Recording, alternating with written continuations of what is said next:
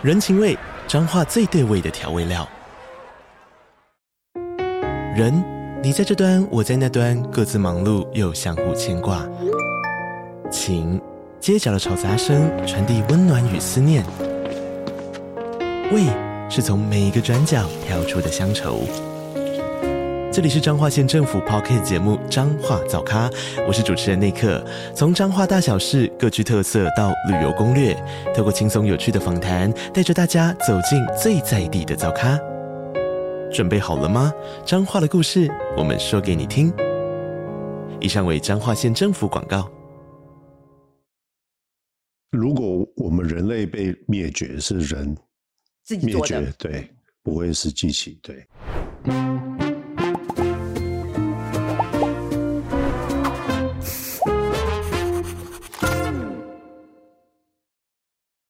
夜猫熬夜盯盘跟筛选标的，让被动收入支撑自己圆梦。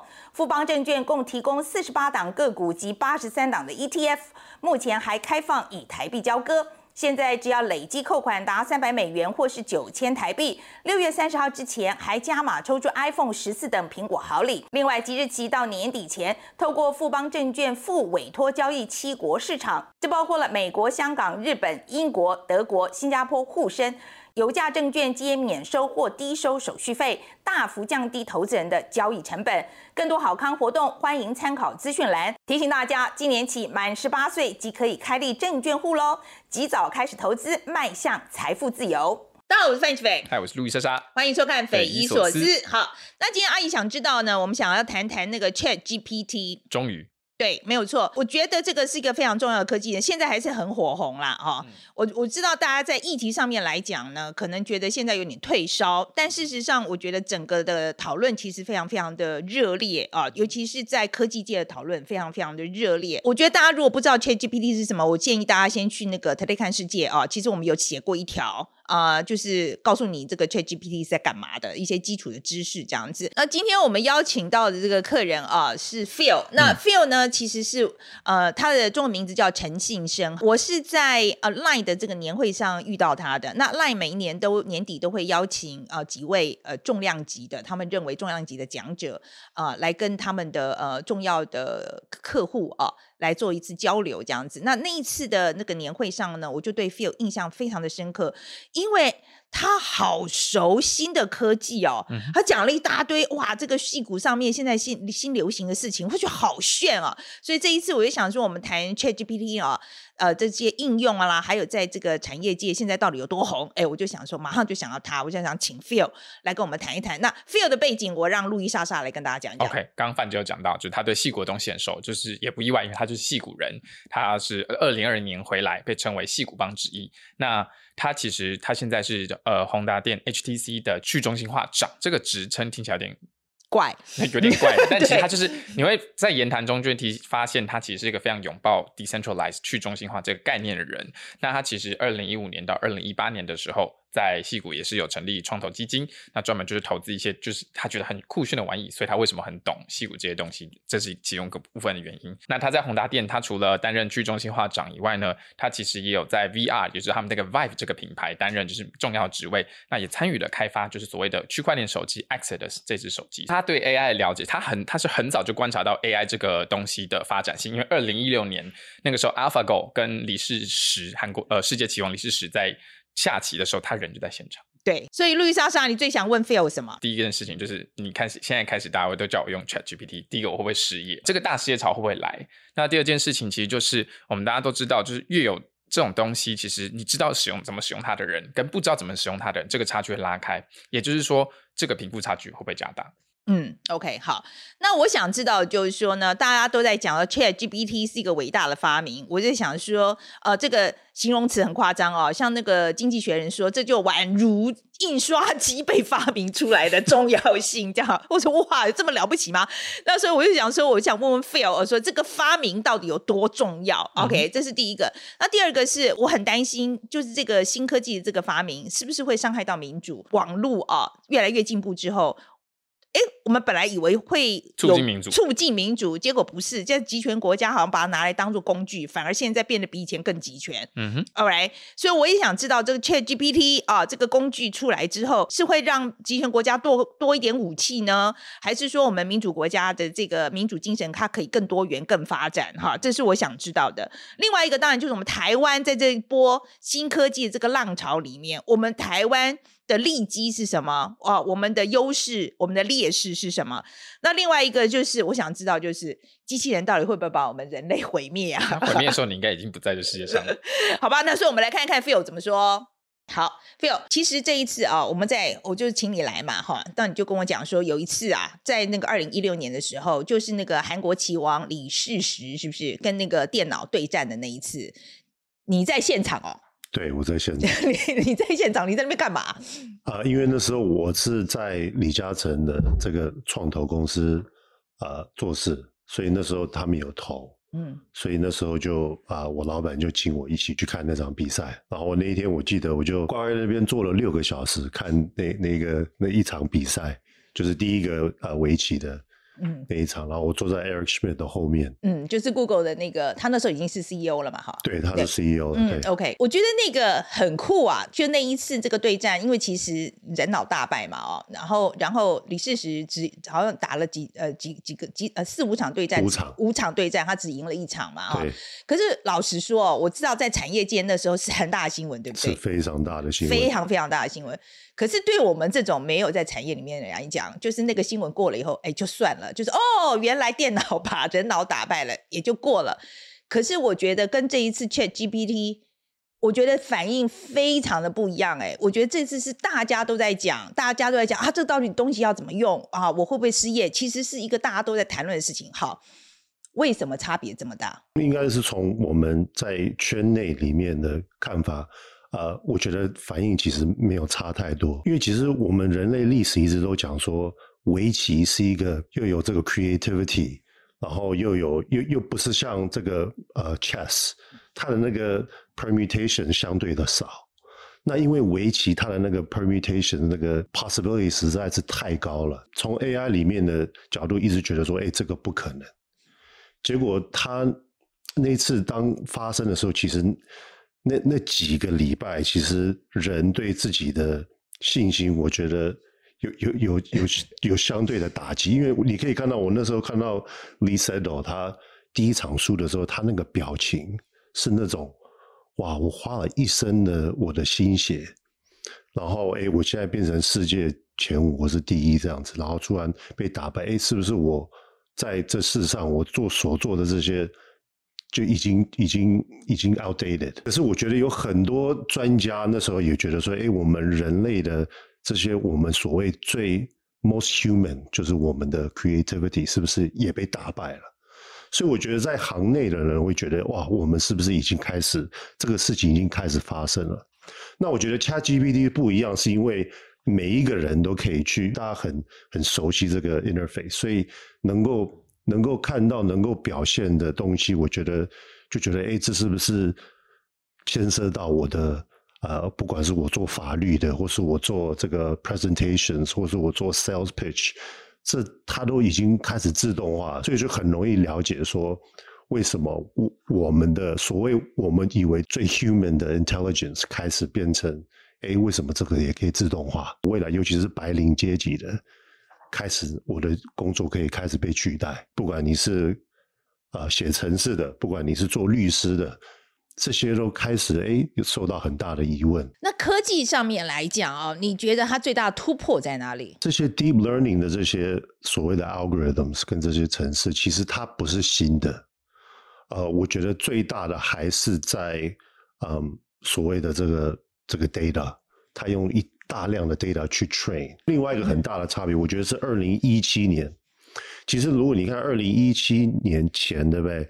其实呃 AI 会分成说，哎，从 text to speech，像 Siri，对不对？或是呃 image recognition、computer vision 去那个呃那个电脑眼睛可以去辨识车子啊树，然后当然是 language。那我觉得从二零一七年有有一些新的这些。啊，这些 labeling 的方法、想法，就变成全部都变成是 language，所以就变成这些大的所谓的 language learning models 啊、我觉得变成说影像 speech，然后这些 gestures 全部变成 text，然后去 train 的时候就变成说变成一个很大的什么都是用 text 跟 language 可以去处理，甚至影像也是。因为现在比如说你要 train 一个一个 computer vision 去说，哎，怎么辨识一个猫，对不对？也是人啊、呃，说 label 这是猫，然后给他看。几百万、几千万、几亿的这个影像，这是猫去 train，所以我觉得这这这也是一个很大的改变。在戏谷看到这个 ChatGPT 的应用，你可以跟我讲一下啊、哦，就是说你看了以后觉得这很炫、很厉害的，讲一两样来给我们大家批判起来。比如说有一家公司叫 AngelList，AngelList、嗯、就是我们所有很多这些投资人会会去找新的这些公司，然后就是每一个人都可以投，然后参与这个 activity。那创投的 activity 呢？它的呃，你有听过，比如说这个 seed，然后 series A、series B 这种这个概念吗？你说 A 轮、B 轮那个东西啊？对，A 轮、B 轮。OK，好。种子轮。对 OK，好。然后你在种子轮，因为你是天使投资人，所以啊、呃，天使投资人有有有有这样子的 preference shares 啊，或是这个 rights，然后有多少的股份？因为现在他们都被软体被自动化，对不对？然后又用 ChatGPT 去看所有的现在所有的这个 LP 跟 GP 的 agreements，然后所以就不需要每次我做一个 deal 都需要一个律师帮我看所有的这些这些 terms 跟 conditions，可以就机器人帮我们看了啊。所以你的律师就失业了？对啊，所以律、哦、天哪，没有，你可以说律师失业，嗯、或是说现在其实更多人可以参与投资的这个这个 activity。因为这些很多投资其实有天分投资的人，对不对？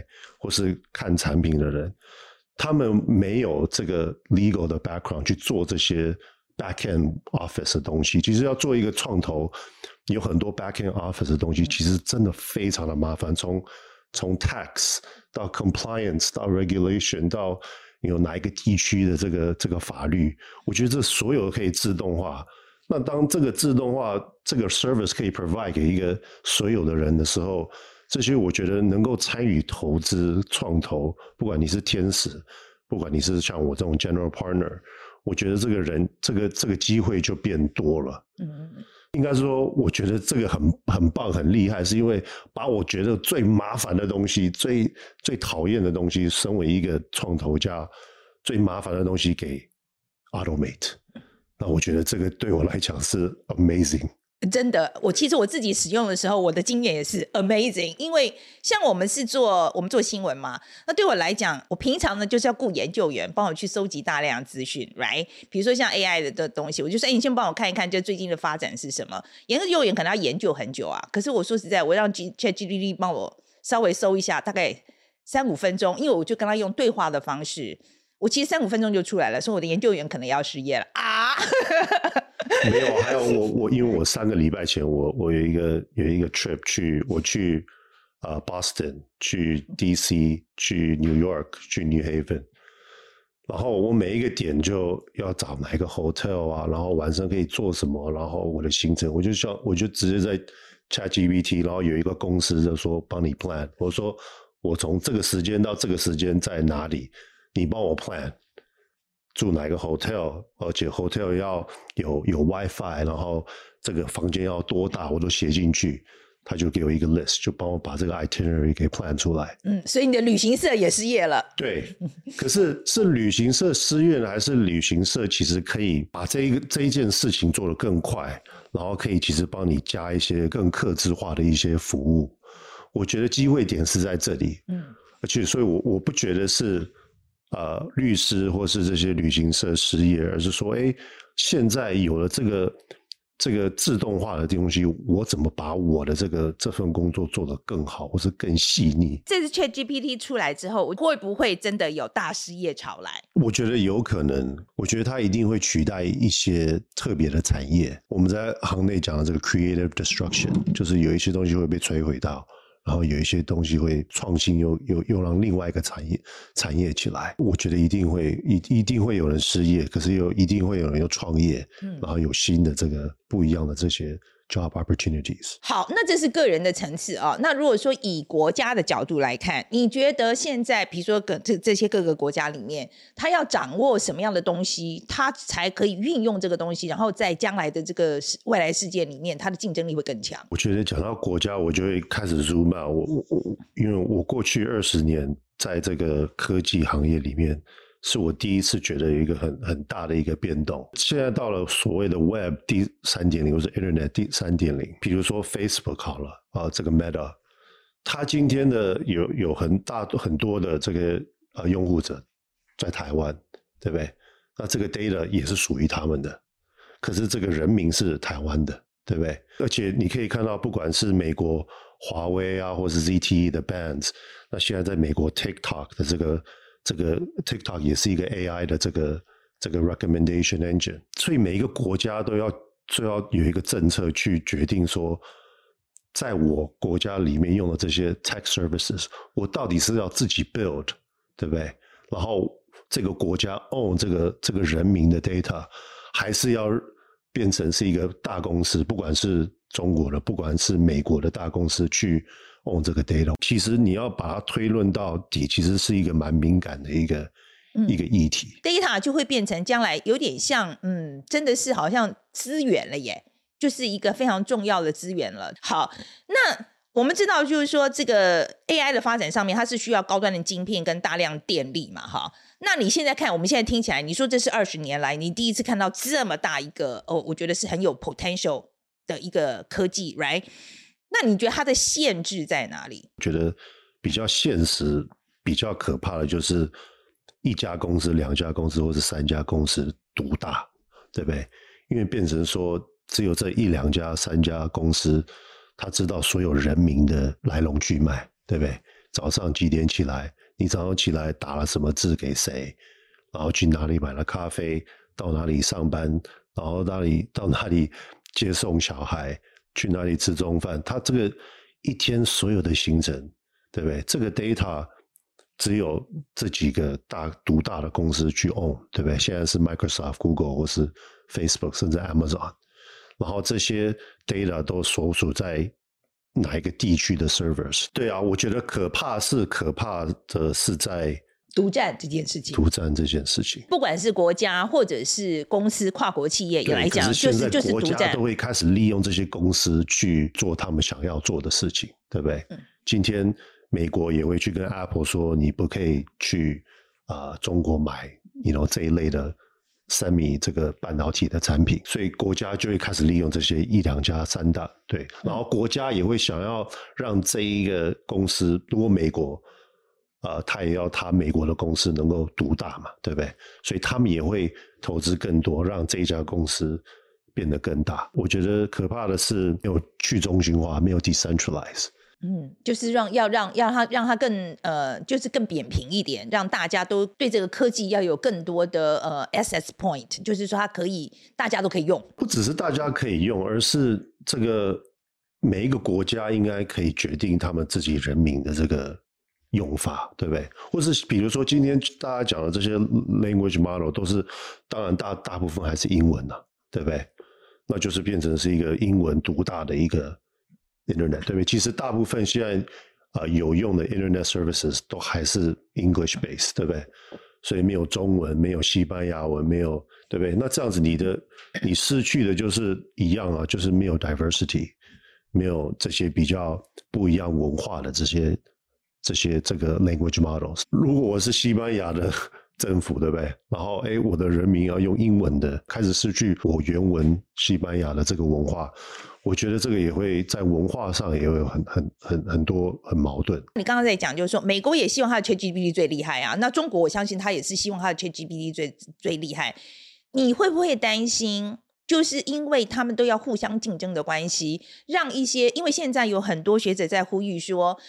呃，我们要想办法要限制这个东西啊，要让它只对人类有益的方向去走，有害的地方我们要想办法来控制它。你觉得这个是有办法做到的吗？我觉得是没有办法的，因为我觉得不管什么样的科技出来，我觉得你可以用在好的东西上面，也可以用在坏的东西上面。我觉得这个到最后还是人的心吧。对不对？一个科技没办法去解决这个人心的这个。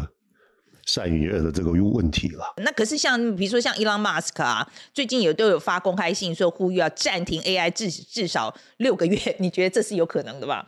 不可能啊！我觉得就是他，I mean，他暂停，没有人，其他人不会暂停啊，对不对？对，就算你表表面上说好，嗯，可是私底下可能还是偷偷做。比如说他会谈说，哎，我们需要跟这个 AI align，所以这个 problem of alignment，我觉得另外一议题完全没有人讨论到了说。Whose alignment are we talking about？我们是跟谁的价值观 align？因为 AI 不是说没有呃没有 bias，没有 prejudice，它一定有，对不对？而且它是英文的，它自己会有英文的一些 bias。然后当我们说，哎，我们需要 align 这个 AI to 这个 goal 或者这个 value，我们却没有讨论到的是 Whose values are we talking about？嗯，对不对？我们就是讲基督徒的。Values 吗？还是诶呃，Muslim 的，或是佛教的，或是或是中国呃传统的儒家思想？There's no discussion around that，对不对？Elon Musk 他的想法就是说，他的 alignment 就是所谓的他的他自己的想法嘛。嗯，他觉得这个是这些 moral 跟 ethics 本来大家就应该是这样想，which is very science based, technology based。现在完全没有这这一类的讨论 around。Whose values we talking about when we talking about alignment，对不对？我觉得这是一个很奇怪的这个完全空的一个 conversation。所以说，你觉得基本上控制的机制也很难发生，然后呃，说停下来，大家也不大可能啦，哈。我没有看到真的停下来的这个很很很好的理由啦。嗯，ChatGPT 这个东西，你觉得它有 consciousness 吗？我我我我觉得怎么 define，可是 from、嗯、我觉得可能就意识，它有自己的意识。你觉得他没有？对，对，他只是很会吃很多资料，他分析的很快。你觉得他的是？他的 computational power 是很，就是他，因为他那个 GPT 的 model 是一个 statistical 的 model，所以他算的那个几率很快很准。呀、yeah，我我我我觉得不是 consciousness，对。你你觉得他没有 consciousness？就像你讲的，consciousness 的定义是什么？我有时候就觉得，就是说我也不知道我这个 A 这个想法是从 A 到 B 到 C 是怎么样来的。其实我也不知道。那很多人在讲说，ChatGPT 现在最危险的地方就是说，它的做决定的过程其实是很多人不晓得的。是，你不觉得这是个问题吗？我觉得这是一个很大的一个重点，因为 Deep Learning 它的它的问题现在就是，你要一定要有一个取舍，就是你要 accuracy 还是你要 explainability，对不对？你可以今天决定说，啊、呃，比如说，哎，我要让这个，呃，这个这个 computer vision 看我有没有肺炎，对不对？那如果你要让它非常的精准，对不对？比如说 ninety nine point nine percent 的精准，我是没有办法解释它怎么 arrive to this conclusion。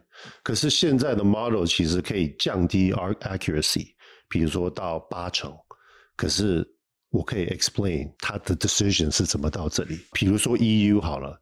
他们在他们的 document 说，呃、uh,，they want explainability over accuracy，所以他宁愿降低 accuracy，然后可是有办法解释。嗯，他就说我要知道他每一步、每一步、每一步怎么来的。对，即使他没办法做那么多事都没关系。对，对所以我们到了法庭才能够解释嘛。嗯，对不对？如果我跟你有一个辩论、有一个争论的话，我们能够解释说我是医生，这个 AI decide 他有能力，可是其实他没有，对不对？How did I come to this mistake？对不对？嗯、我觉得有办法解释。我觉得中国他的 decision 是说，我不管 explain，我就是要 accuracy，我，我要结论，我就是要我就要让他很厉害，反正他能做就好，最厉害就好了。对，对对那我他中间怎么样搞的，我不管这样子。对，另外一个 interesting 的问题就是说，欧洲呢是一个非常很广，从意大利人、西班牙人，然后非洲人，我觉得他的他的人族比较。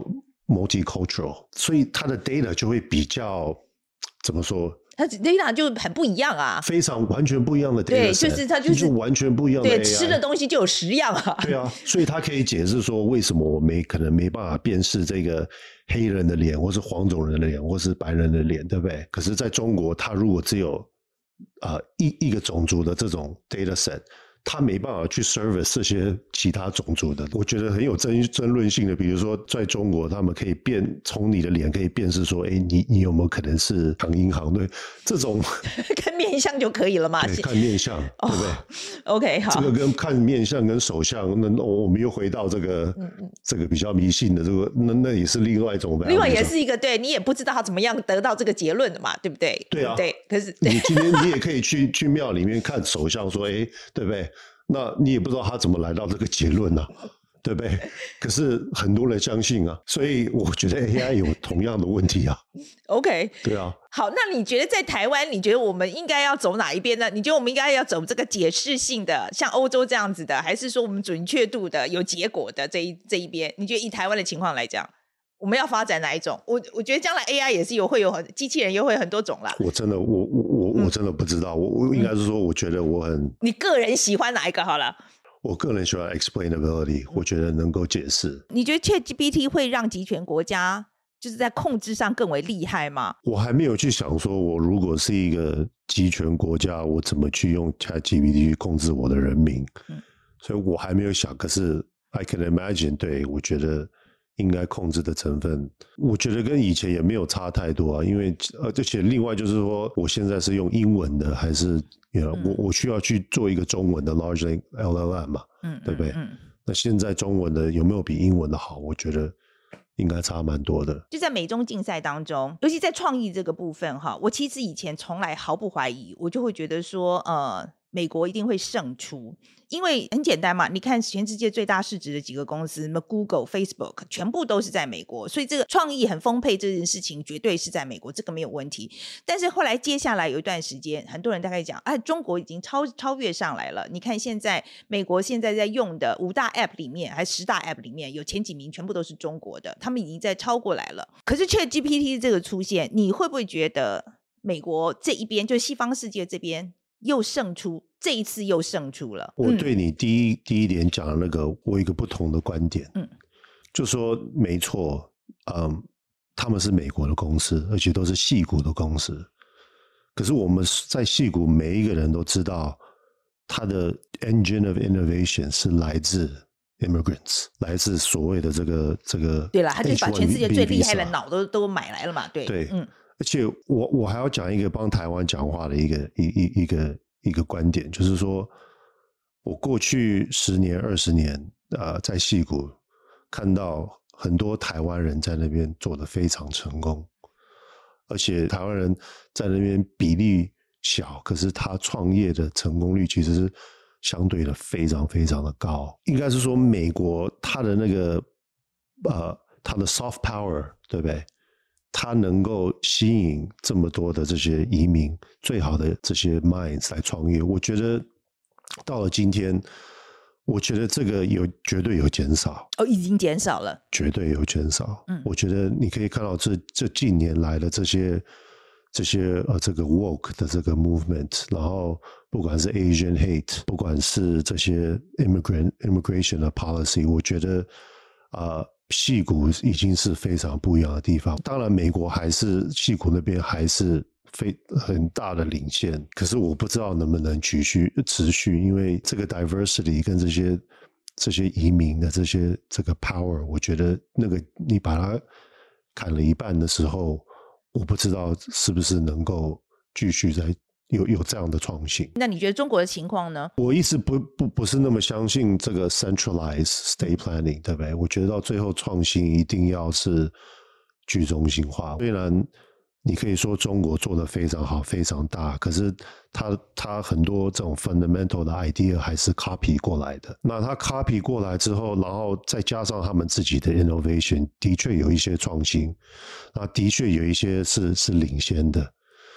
可是，比如说，比如说半导体好了，其实我不知道我们台湾是 lucky 还是什么。可是为什么中国没有办法在这个当先这个地方立足？我觉得这一个是很很有趣的一个议题了。可是我终究觉得一个 centralized economy 能不能够，因为到最后一定要有这个 market 去 drive 这个这个 innovation。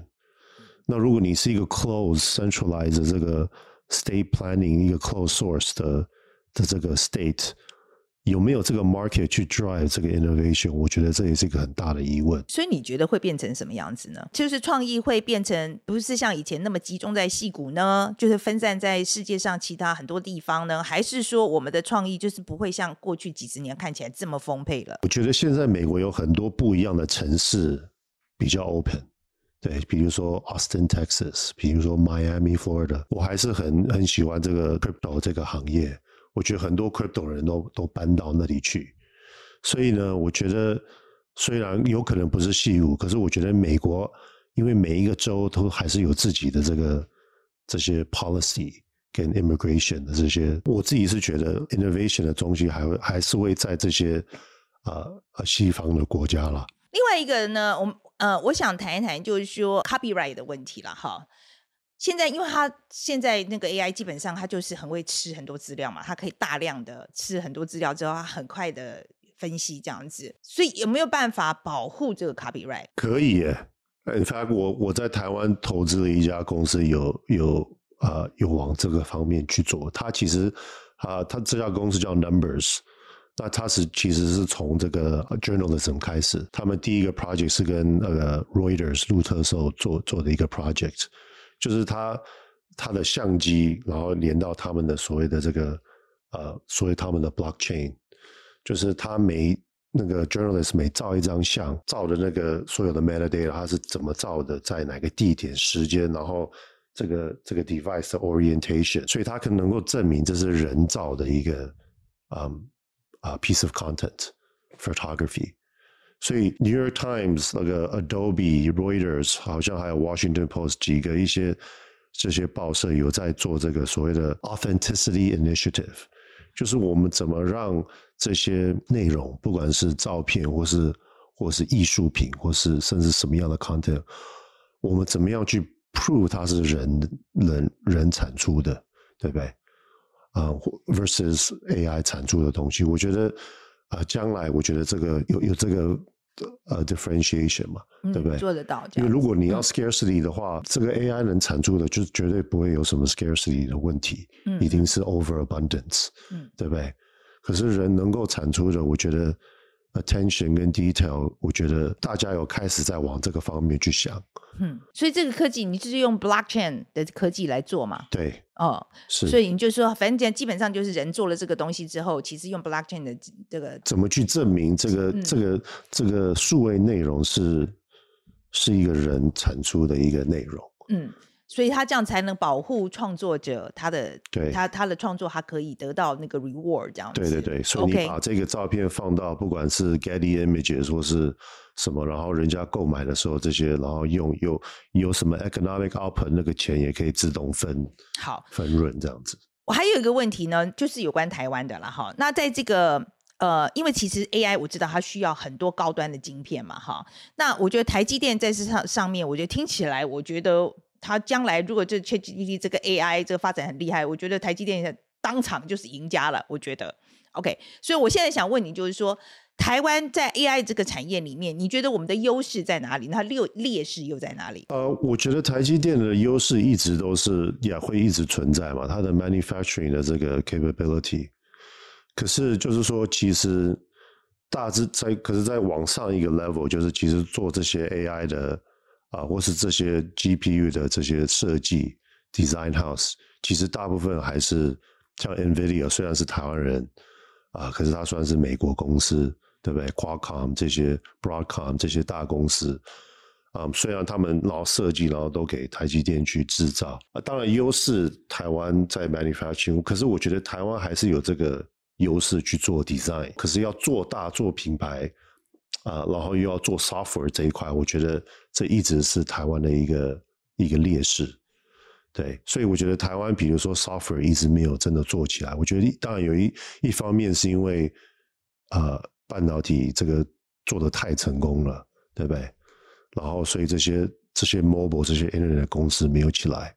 可是另外一方面，你要说，比如说像 NVIDIA，它虽然只是一个 IC 的。Design 的公司，然后他 design GPU，可是他 software 那个 platform CUDA 用来之后做 AI，我觉得这也是台湾一直没有一直没有做起来的一个部分，就是他从 manufacturing 做得好，它 IC design 也做得很好，可是 IC design 要配到一个 software toolkit，我觉得台湾一直这个 toolkit 一直没有没有没有发展到。这听起来就是讲说还不够，但是那我们有没有任何优势呢？这样的 manufacturing 还是很大的优势啊。嗯，对啊，这样以后所有人要制造这个 chip 还是高端的，还是要还是要在台积电。嗯，所以还是要在这边做。优势是、嗯、对啊，那是无可。对啊，我觉得这个力实在是非常的大。可是你觉得设计方面还要再加强？不是设计，嗯，是设计硬体设计没问题。我觉得是 software tool 这一块，嗯，怎么去像这个 NVIDIA，它这个 GPU，它不只是只做 GPU，它还做了一个 software 去去面向这些做 AI research 的这些人。我觉得那是软体那个 tool，我觉得这个台湾一直没有。没有没有去发展。我在经济学人上面呢有看到啊，他把这个 ChatGPT 啊形容说他这个这一次带来的冲击有多大啊，是多么重要一个发明啊。他说他这是印刷机哈，再加上浏览器的发明，再加上心理分析，OK，因为他就是说，他说这个这个发明重大到是这三个人类一个非常重要的发明的。加在一起这样子，然后后来有同样的问题，人家就问了这个 New York Times 那个 S Ezra Klein，他是很很有名的那个 commentator 嘛，哈，那他就说这个 ChatGPT 呢就好像是网络，哈，然后或者是中国对我们这个现代这个影响这样子，他是用这样一个比喻。我现在就想问你，你今天我如果把这个问题交给你，你给我们做一个比喻，就是 ChatGPT 对我们的影响，在这个历史浪潮里面，这个发明有多重要？去年我看了一个。一个一个 debate 啊，它是 Intelligence Square 做的一个 debate。那他的 debate 是说，我我们的世界比较像一九八四 （nineteen eighty four） 还是 Brave New World？然后 fast forward to today，对不对？我觉得你讲 ChatGPT 或是讲网络好了。嗯，我觉得我们今天的网络已经不是一个网络，对不对？我觉得中国有自己的网络，印度有自己的网络，对不对？美国有自己的网络，日本有自己的网络，对不对？你今天一个手机到从这边到中国到日本是完全不一样的这些 application，所以呢，每一个国家都有啊，这个大的国家都有自己的网络，然后他们来决定说这个网络的形式是什么。那我觉得呃，很明显的呃，中国是 nineteen eighty four，就是它是 surveillance big brother。对啊，Big Brother，Big Brother 是的，嗯，对，Big Brother 是的，State Surveillance。那美国呃是所谓的 Brave New World，是那种你有听过一本叫 Amusing Ourselves to Death？、嗯、我我我知道，那是 Neil Postman 一样。对，Exactly、嗯。哦哇，So so 美国，That's how I would describe 美国的 Internet，这个 Brave New World，It's 这个 Huxleyan 的这个 Both very dystopian，对不对、嗯、？That's how I think about it。我觉得我们今年的网络就是 split between surveillance or 我们能够 get whatever we want and 就 everything is entertainment。哦，好，我懂你意思了。OK，所以你觉得一边它会将来会分成两种，一是不是将来会分成两种，然后一个就是非常集权的，什么都是什么都是控制的；另外一边就是极端的娱乐导向，娱乐 entertainment persuasion politics，对不对？嗯，lots of opinions。You can be anything，非常乱，很多很多很多这样子。OK，那另外一边就是极端的控制，这样你会分成两边这样子。对，另外一个问题是，你觉得我们有没有办法教 AI 道德呢？我们先不要讲说各大家的道德标准不一样啊，我们就讲说，好，那我现在有一套调道德标准，我可不可以 AI 我就教给他说，你你要有道德标准，这样有没有可能？我觉得一些原则可以，对不对？比如说不要害人，不要杀人，对不对？可是。到最后还是还是有很多灰色的地带的时候，所以我我不觉得有办法。很多人在问，就是说，那好，会不会真的把人类摧毁？他我们会不会 on the verge of extinction？有没有可能真的人类灭绝？如果我们人类被灭绝，是人自己灭绝，对，不会是机器，对，嗯，我觉得我觉得又回到刚刚那个，如果是一家公司独大，然后他。他就有这个能力去摧毁，我觉得这个是比较实际的一个 a more realistic fear, an appropriate fear。好嘞，那路易莎莎，你今天最重要的 take away 是什么？其实我觉得最大的感觉就是，真的会一大批人失业，就是只是现在它还没有这么普及。因为其实我们在做研究中间有看到，有些企业，包含台湾企业，已经开始使用 ChatGPT 去帮助他们的人做取代一些原本高技术性的工作，包括我，OK，包括我，所以 包括我也在用了，OK，所以会取代一部分人工。对，这所以我觉得这些潮就想，这可能真的会出现。那它什么时间点不出现不知道，但是就是真的你要学习这科技。这科技变成了一个，变成一个 must，这是第一件事情。嗯、好，那第二件事，我觉得比较有趣的是，大家在讲说，呃，这个语言资料库怎么来的？他讲提到一个概念，就是很可能之后会出现说，哦，一个西方世界版的一个西方价值观的一个语言资料库所训练出来的 AI 模型，跟一个集权国家训练出来的 AI 模型，那就像。范姐一开始讲，你以为网际网络发明会促进民主，但它好可也有可能变成是集权跟西方世界的两个继续对抗，这个状况延续，我觉得这个见解蛮有趣的。嗯，那我自己觉得印象最深刻的是在在讲，就是说这个 ChatGPT 啊，哈，他说将来可能会发展成。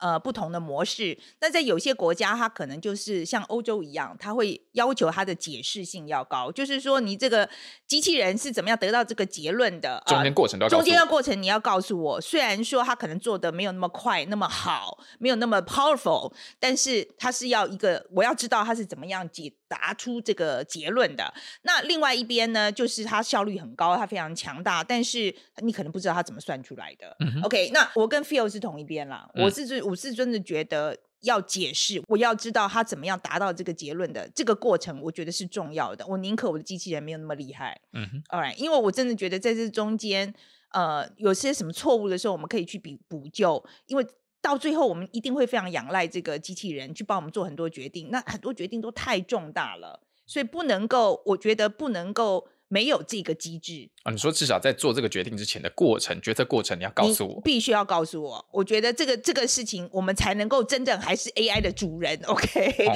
所以我觉得还是要知道。